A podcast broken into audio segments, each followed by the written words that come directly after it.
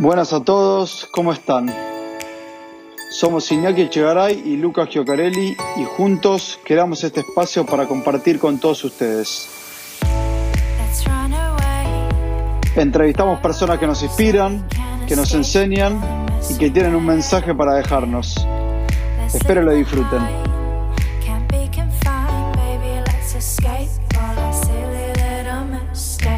Buenas a todos, ¿cómo están? Bienvenidos a una nueva edición del Aprendiz. Hola Garo, lindo viernes, qué lindo compartir este momento de nuevo con vos. Hola Toto, qué lindo. La verdad que hoy nos falta nuestra partner femenina Anita, pero la verdad que muy contento de repetir otro viernes. A veces por X motivo no nos pasa de tener todos los viernes y más ahora el tema de cuarentena que teníamos todos los viernes o todos los sábados nuestro espacio y nuestro momento de, aprendiz. Qué bueno que lo seguimos haciendo. La extrañamos a Anita y le mandamos un beso muy grande. Estuvo presente en la producción de fondo, pero por suerte eh, hoy nos toca un viernes distinto, un podcast distinto. Eh, por primera vez, después de esta pandemia, que por ahí nos distanciamos como personas, pero nos acercamos cibernéticamente, hoy por suerte eh, el entrevistado nos invitó a su casa, pero podemos decir más que es su estudio. Él se llama Francisco Cía, eh, tuve la suerte de compartir con él creo que todos los años de colegio, viaje egresados, y algo que nos acercó mucho eh, eran nuestros cumpleaños. Cada cumpleaños mío, cada cumpleaños de él, era un lindo momento para volver a charlar y volver a compartir. Y es una persona que, aprecio mucho y, y le tengo gran admiración. Así que muy lindo poder compartir este momento con él. Qué lindo, Toto, qué lindo también momento de cumpleaños, más cuando sos chico, cuando empezás a compartir esos primeros cumpleaños que no esperabas, no, querés que termine ese día. Yo de Panchito tengo mucho el recuerdo del rugby, compartimos camadas y no sé si se le vendrá a la cabeza alguna de esas personas que saludás y decís, ¿cómo no saludo todos los días a esta persona? que te la sube, que te levanta, que te tira buena energía, buena vibra. Y ese es Panchito de que lo conozco y después de tantos años encontrarnos acá y sigue siendo igual, así que feliz de, tenerlo acá. Con esta idea del aprendiz, que tiene que ver con el sonido, con la música, eh, lo contacté para que nos dé una mano y hoy puedo decir que es el productor del aprendiz si ven que el audio mejoró es simplemente porque está Panchito atrás, nos dio una mano con la presentación, con los micrófonos, con la parte de edición. Así que bienvenido Panchito Cía al Aprendiz del Podcast. ¿Cómo estás? Muchachos, qué bueno. La verdad, gracias por la, por la presentación. Eh, estoy muy bien. Yo también tengo muy buenos recuerdos de los dos, eh, de los años de colegio, de, de alumni, de, entrenamiento, partidos, giras. Eh, la verdad que les tengo también mucho cariño y nada, un placer estar acá invitado. Bueno, arrancamos un poco por el pasado, que fue donde nos conocimos. Eh, contanos un poco quién era Panchito Cía en esos momentos de, jardín, de, primaria, en el colegio. ¿Cómo te describirías? Eh, es una pregunta difícil. Pero. Nada, siempre fui una persona bastante tranquila, un poco tímido, pero. Pero nada, me considero una persona alegre y. Siento que sigo siendo un poco. Con esas características las sigo manteniendo y. Eh, nada, con el pasar de los años fueron quedando siempre ahí presentes. Justo la semana pasada hicimos un podcast con Pau Gamboa que hablaba un poco de eso, de, ir a la infancia para ver un poco nuestros sueños, nuestros deseos, nuestros dones. Si vas un poco a ese pasado, eh, ¿tenías o recordás algún don o algún sueño cuando eras chico? Eh, yo creo que, que ya desde, alrededor de los 9 o 10 años ya empecé a sentir que, que tenía una gran pasión por la música y muy, muy fuerte. Obviamente lo vas descubriendo de a poco, pero, pero creo que a los 10 años que empezamos a tomar clase de guitarra, ahí con Eche y con un par más de los del, de los colegio, eh, ahí me fui dando cuenta que, que, era, que me encantaba, que podía pasar horas tocando la guitarra, eh, intentando sacar canciones, componiendo, no sé. A esa edad yo ya empecé a sentir que, era lo que yo quería hacer toda mi vida. Eh, obviamente, de los 10 años a los 17 años pasó un proceso de dudas, de no estar seguro, de, muchas preguntas, pero, pero bueno, yo creo que cuando terminé el colegio y tuve que decidir, eh, obviamente todo esto hablándolo con, mis viejos, eh, fui directo a la música. Me acuerdo de yo quería estudiar música, pero me daba miedo, entonces quería sumar una carrera como un poco más convencional que de alguna manera me asegurara, eh, no sé, una tranquilidad económica, por así decirlo. Eh, y me acuerdo que mi viejo me dijo, si querés buscar una segunda carrera está, está bien, pero necesito que busques una carrera que esté relacionada con la música, que vaya por el mismo lugar. Eh, bueno, en su momento ahí investigando, también me metí a estudiar además de música, producción musical. Y, y nada, y ahí em, de alguna manera así siguió, empezó desde los 10 años eh, la relación con la música. Qué lindo escucharte hablar de los sentidos, de que empezaste a sentir eso, de decir, che, me estoy quedando 7, 8 horas componiendo y, o sacando un tema y cuando realmente se dice por ahí en el deporte estado de flow, de que no sé, se me pasa el tiempo y estoy haciendo eso sin darme cuenta de disfrutarlo, ¿no? Sí, sí, es eso. Es que pasa el tiempo, es perder noción del tiempo. En el momento en que encontrás algo que, que te gusta y que te hace perder la noción del tiempo y de repente cuando miras el reloj o miras el teléfono tenés 15 llamadas perdidas, mensajes y nada, creo que es un lindo camino para elegir. Hablabas de esa decisión que tuviste que tomar eh, cuando terminaste el colegio y aparecían esas dudas, dudas económicas y qué otras dudas aparecieron. Mm, yo creo que en su momento era, no sé, a los 17 años uno se cree que es grande, ¿no? Pero después pasan cuatro años y te das cuenta que... Por ahí en 10 años decimos lo mismo, ¿no? Que, eras muy chico, sí, totalmente. pero, pero bueno, yo creo más que nada era la incertidumbre, eh, el miedo a lo desconocido, a no saber. Quizás en ese momento uno tiene ansiedad de saber cómo va a ser el futuro. Eh, de que alguien te diga, vos elegís esto y, va a estar todo bien y no sé, en el momento no pensás ni que tenés que pagar un alquiler, ni unas expensas, ni, ni nada, pero pero sabes que vas a tener que afrontar gastos en algún momento. Eh, entonces es eso, es por ahí el no saber qué es lo que viene.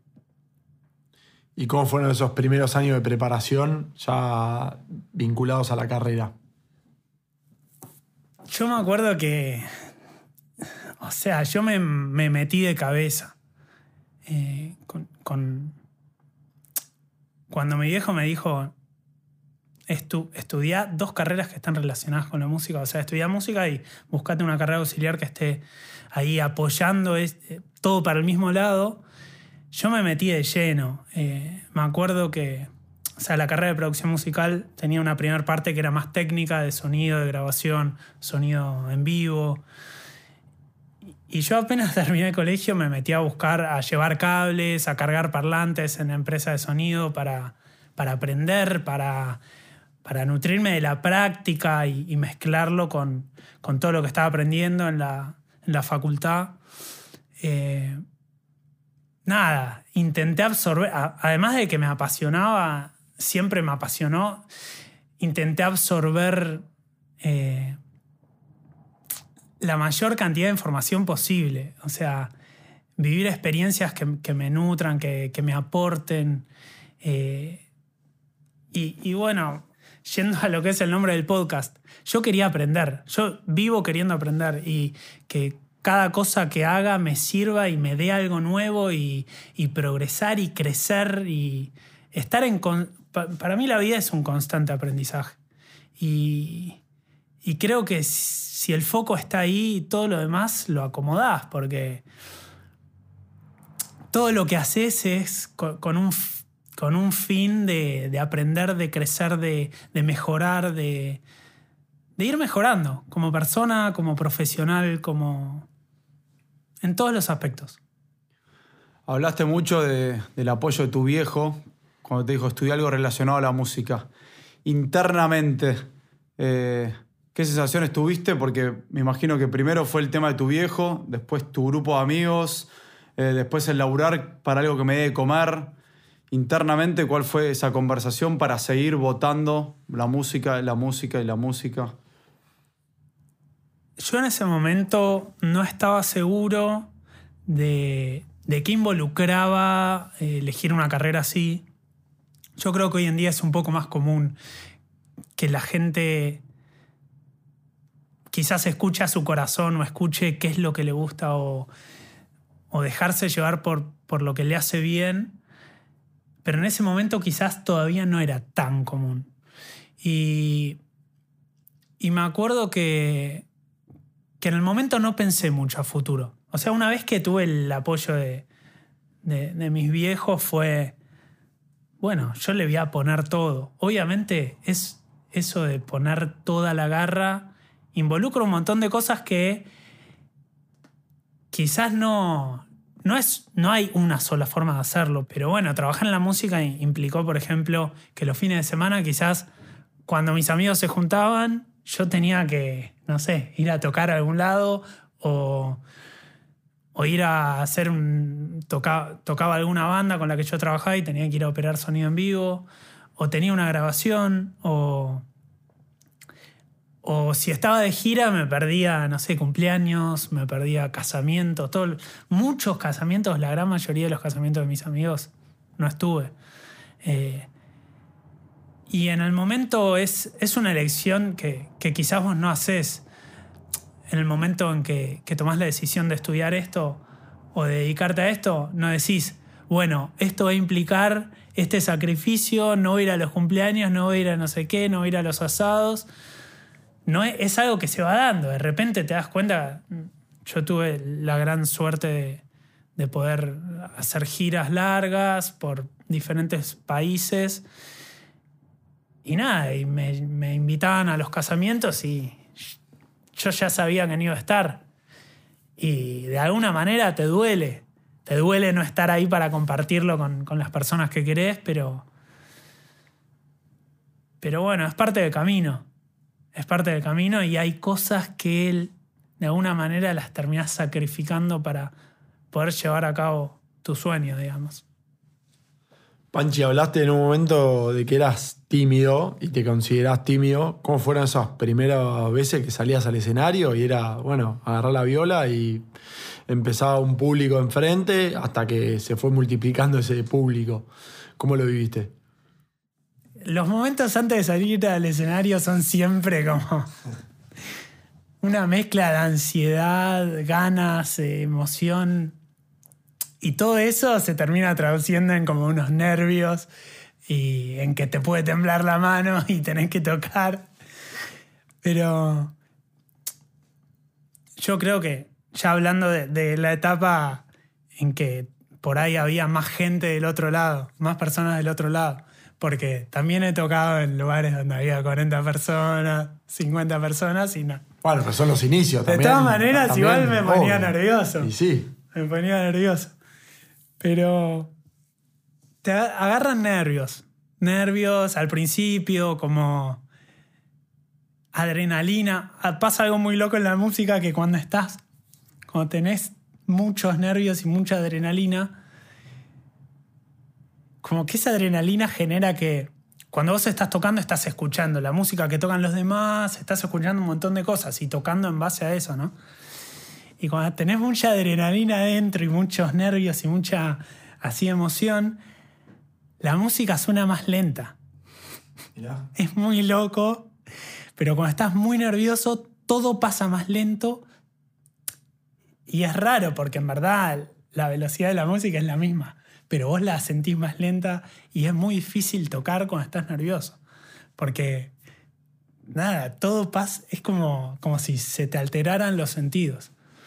Eh, pero bueno, después con, con el tiempo te vas acostumbrando a, a que es una dinámica, a que me imagino ustedes, o sea, cada uno en su trabajo, por ejemplo, si tiene que hacer una exposición, la primera exposición que tenés que hacer enfrente a varias personas hablando, te genera nervios, te tiembla la voz, o sea, es un ejemplo muy parecido, es lo mismo.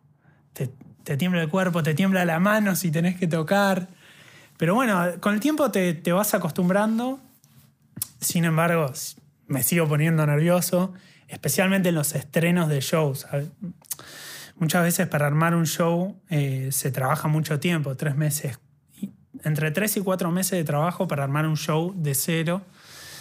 Eh, entonces, en, en, este tipo de shows hay tantos aspectos que tienen que salir bien, mil detalles, hay un equipo gigante trabajando y, y siempre, o sea, siempre me pongo nervioso antes de salir un estreno porque hay un montón de cosas que tienen que estar en sincronizadas, que tienen que salir bien, que, que, a veces es difícil, es difícil estar tranquilo por más de que, de que todo esté cubierto y que tengas un equipo increíble que esté trabajando para eso.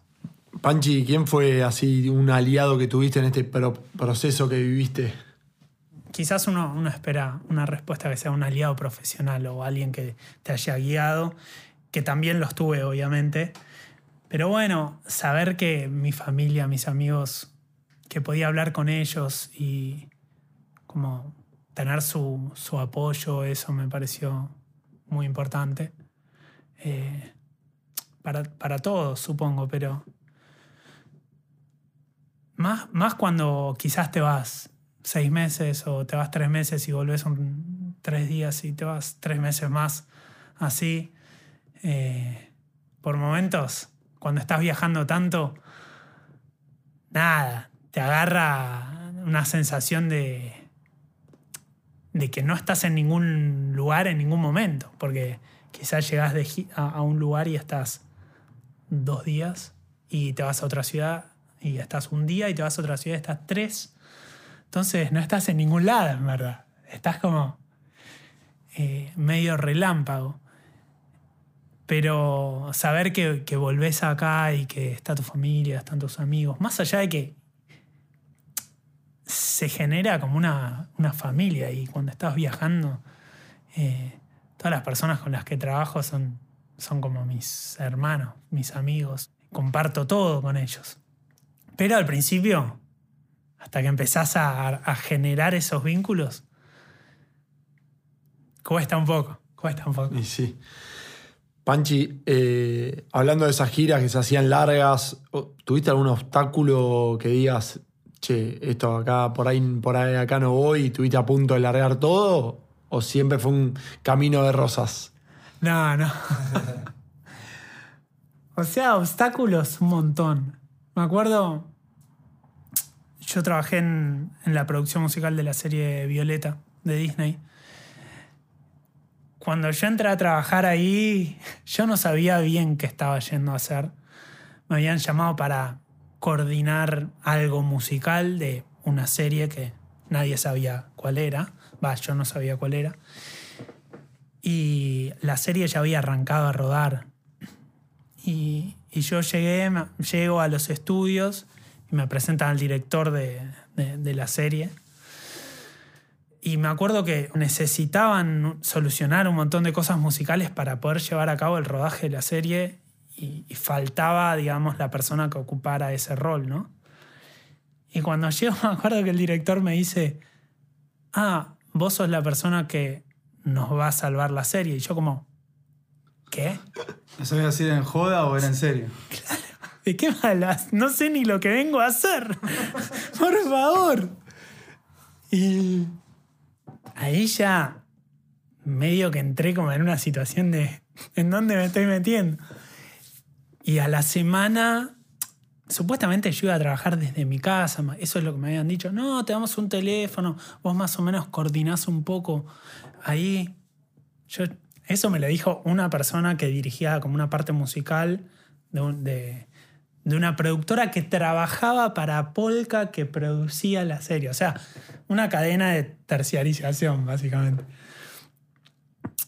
Y yo desde el primer día me tuve que ir a Don Torcuato, a los estudios, 12, 13 horas por día, o 10 horas por día, pero yo me quedaba más tiempo, después me iba a mi casa, seguía trabajando. Eso a los, a los 15 días yo dije, ya está, yo me voy acá, ¿qué hago acá? Era muy estresante, además, todo, mi o sea, todo el trabajo del equipo de, la, de música nosotros lo hacíamos y al día siguiente nosotros trabajábamos adelantados, digamos. Yo lo que hacía, lo que hacíamos hoy, por ejemplo, ellos en, el set de filmación lo usaban para filmar el día siguiente. O sea que yo tenía que estar adelantado. Y nada, eh, ese es un ejemplo de un obstáculo. Después, en los shows en vivo, había que llevar a cabo muchas cosas técnicas muy difíciles que, al principio nadie sabía cómo hacerlo y, y tuvimos que ir descubriéndolo.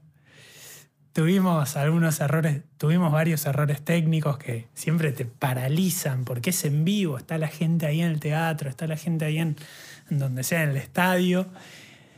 Y las cosas no, como, no pueden fallar a un cierto nivel. Pero bueno, siempre hubo, hay, hay algunos problemas técnicos y, vas aprendiendo y vas mejorando y, no vuelven a pasar. Y, nada, de todos esos problemas vas aprendiendo cómo solucionarlos y cómo evitarlos. Eh, y bueno, o sea, obstáculos yo creo que hay todo el tiempo. De hecho, el tiempo, el tiempo es un gran obstáculo. En, en, el mundo del entretenimiento, de la música, todo es para ayer. Todo hay que hacerlo para ayer. Y generalmente nunca hay mucho tiempo para llevar a cabo todas las cosas que tenés que hacer. Un arreglo de una canción, la producción de un show en vivo. Eh, o sea, nunca hay suficiente, nunca está el tiempo ideal para llevarlo a cabo. Eh, pero bueno, eh, esos son los desafíos también que, que nos hace como mejorar a todos supongo. Hablaste de Polka, hablaste de Disney, hablaste de Violeta. Entre todas esas personalidades que, que laburaste, ¿tenés algún maestro que te fue acompañando o, encaminando en todo este descubrimiento? Yo creo que tengo muchos, muchos maestros. Em, uno de los primeros maestros fue Sebas que fue un profesor mío de la Facultad de Música que, que yo empecé como a hacer ediciones de, cosas de música o editar voces o editar baterías. Y él hacía las canciones para las, para las series de Polka, para, no sé, Herederos, eh, no sé, para todas las series. Y, a partir de ahí yo entré a, la producción de Violeta. Él, fue él es hasta el día de hoy un gran maestro, pero trabajar con Tini es como estar haciendo una maestría, de alguna manera. Ella es una persona súper detallista y perfeccionista y además de tener muy claro qué es lo que quiere lograr artísticamente en cada show, siempre quiere estar mejorando detalles y mejorando eh, cada presentación. Eh, que haya nuevos arreglos o que haya algo que sorprenda. Eh, entonces, cada nuevo show es como un nuevo desafío de, ver cómo lo vamos a hacer crecer un poquito más, de encontrarle la vuelta musicalmente. Entonces, también el aprendizaje suele ser muy grande. Pero tengo una lista enorme de maestros. Todos los colegas con los que trabajo, sean músicos o productores o sean eh, parte del, equipo que lleva a cabo los shows en vivo. Son todos maestros, o sea, porque además son todos muy buenos en lo que hacen. Los iluminadores son increíbles, los operadores de sonido son los mejores. Eh, los operadores de video son los mejores, los directores creativos. Va, yo, yo los admiro a todos y, aprendo de todos todo el tiempo. La coreógrafa, la coreógrafa es una cosa de locos.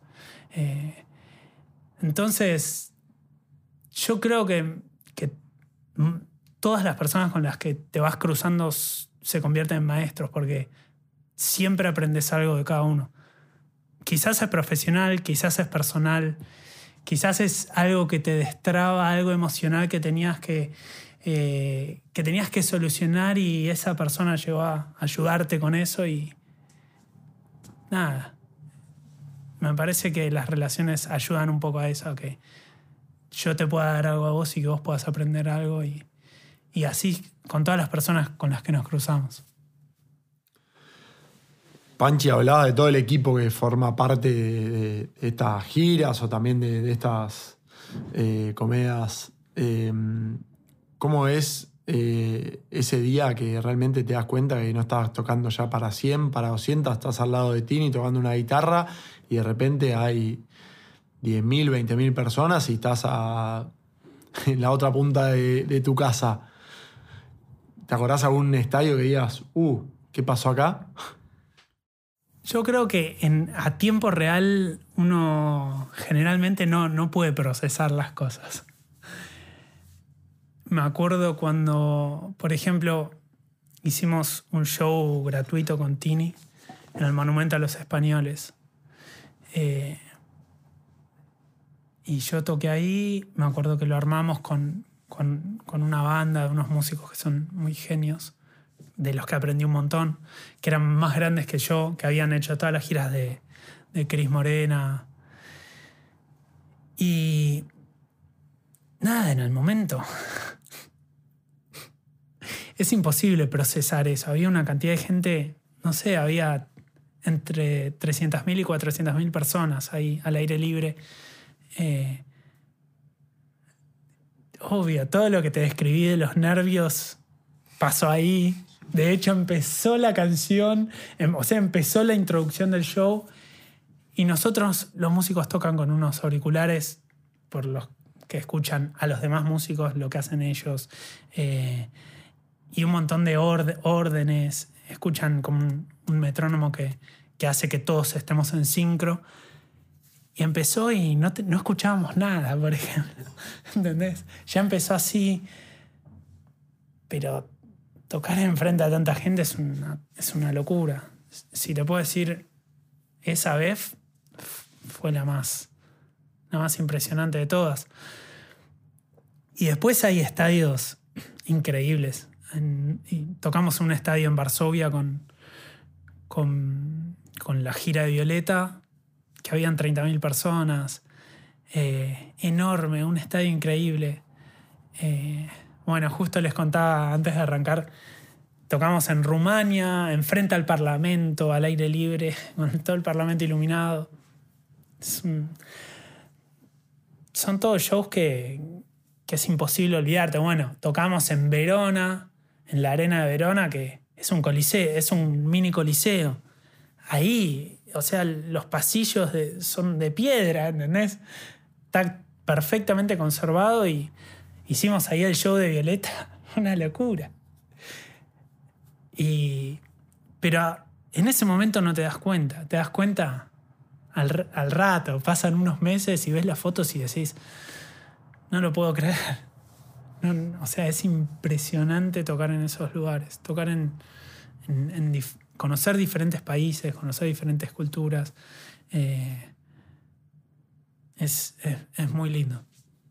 Panchi, contando todas estas experiencias increíbles y viajes eh, y parando un poco la pelota, ¿cuál crees que es tu don para, por el cual sos el productor de una de las mejores cantantes del mundo y las más reconocidas? Y tocar al lado de ella también, ¿no? Es una pregunta difícil. Eh, no sé si es un don. Eh, no sé si es, si es solo un don. Son, un, son un montón de cualidades, supongo, que, que es importante.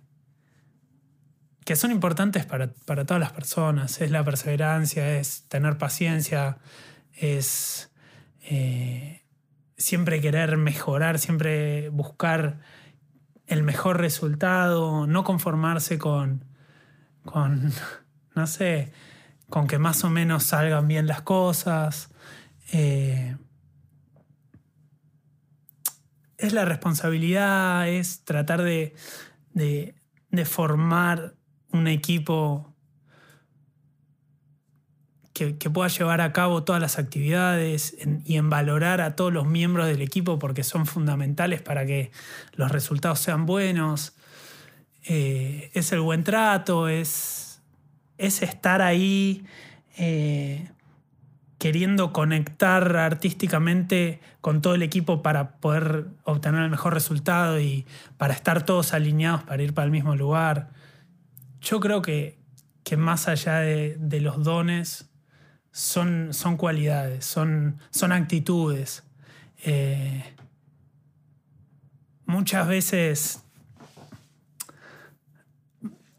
está lleno de personas talentosas en, todo el mundo, pero, pero yo creo que, que, las actitudes son un poco más importantes a veces.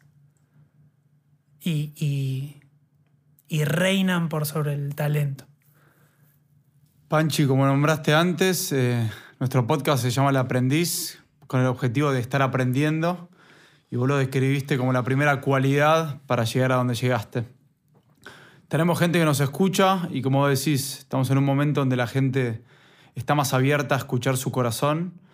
¿Qué mensaje o consejo le darías a alguien que está ahí dudando de hacer lo que le gusta o de trabajar de lo que quiere o, de esta pasión o vocación que, la tiene un poco escondida? Si yo tuviera que dar un mensaje, lo que estoy seguro que, que quiero decir es que, que la pasión es como un, como un combustible. Eh, ese combustible que te va a permitir trabajar más horas, con más ganas, ese combustible que te va a permitir levantarte todas las mañanas con ganas de ir a trabajar, con ganas... No, te va no, no, no vas a querer irte a dormir porque vas a querer seguir haciendo lo que estás haciendo porque lo amás y porque es lo que más disfrutás. Eh, yo diría que, que aprovechen ese combustible extra, digamos. Y, y nada, también decirles que van a tener que esforzarse mucho y ponerle mucha garra, pero, pero que seguro que lo van a disfrutar con toda. Bueno, la verdad que escuchándote se, te, se nos pone, por lo menos a mí, la piel de gallina. Eh, creo que estás convencido de eso y lo transmitís muy bien.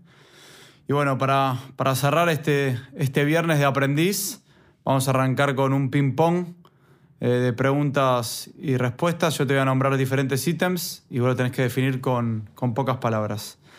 La uno, la música. Sin duda mi pasión. Un aprendizaje. El próximo desafío. El próximo desafío me va a traer el próximo aprendizaje. No, puede, no puede elegir uno. Es muy difícil. ¿Un sueño? Mm, un sueño es seguir haciendo música toda la vida. ¿Un agradecimiento? A mi familia, seguro. A, a mis amigos, a, las, a, todas las personas con las que trabajé alguna vez. Agradecerles que, que estoy seguro que me, todos ellos me dejaron algo de lo que aprendí, de lo que me, me hizo mejor persona. ¿Un maestro profesional? Es muy difícil. Son muchos, son muchos. No voy a decir uno porque. porque son, son todos. ¿Un ídolo en tu vida? No soy mucho de tener ídolos. O sea, admiro a, a muchísimas personas. Eh, pero no, no sé si, si los idolatro como. No sé. nunca fui mucho de el que cuelga el póster de tus artistas favoritos, ¿viste? O. Admiro a, a un montón, pero, pero no sé si un ídolo. Una canción.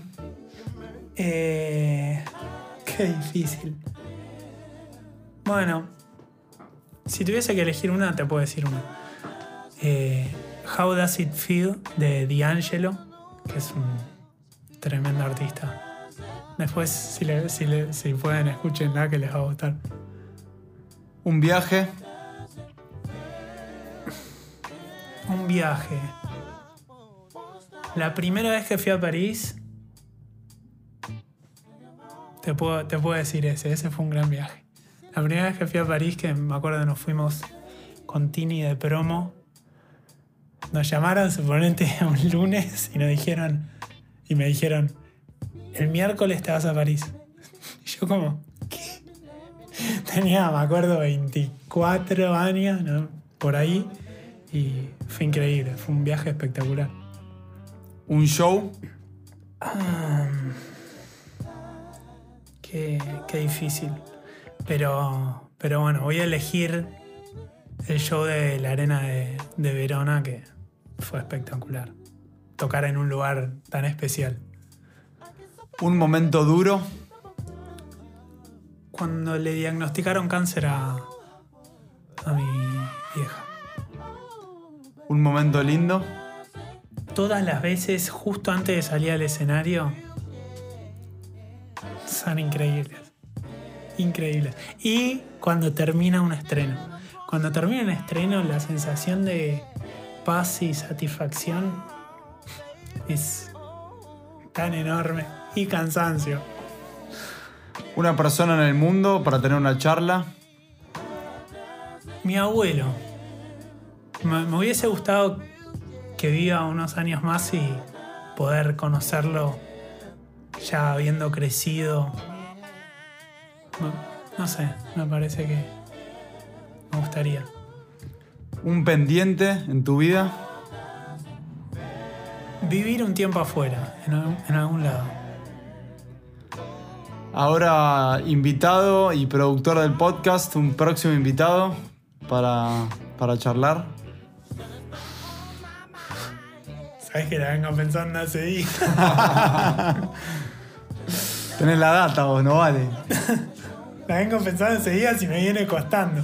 Estoy tratando de. Tenés varios, me imagino que tenés varios. Sí, me gustaría que sea una persona de un rubro que todavía no hayan, no hayan, con la que no hayan hablado. O sea, hablaran con deportistas, educadores, eh, gente Músicos. que trabaja. Sí, ter- o sea, terapeutas, coach, de todo, pero encontrar a alguien que, que quizás, con, con quien quizás no hayan hablado todavía. Estamos, estamos en eso. Estamos en eso. O en la búsqueda.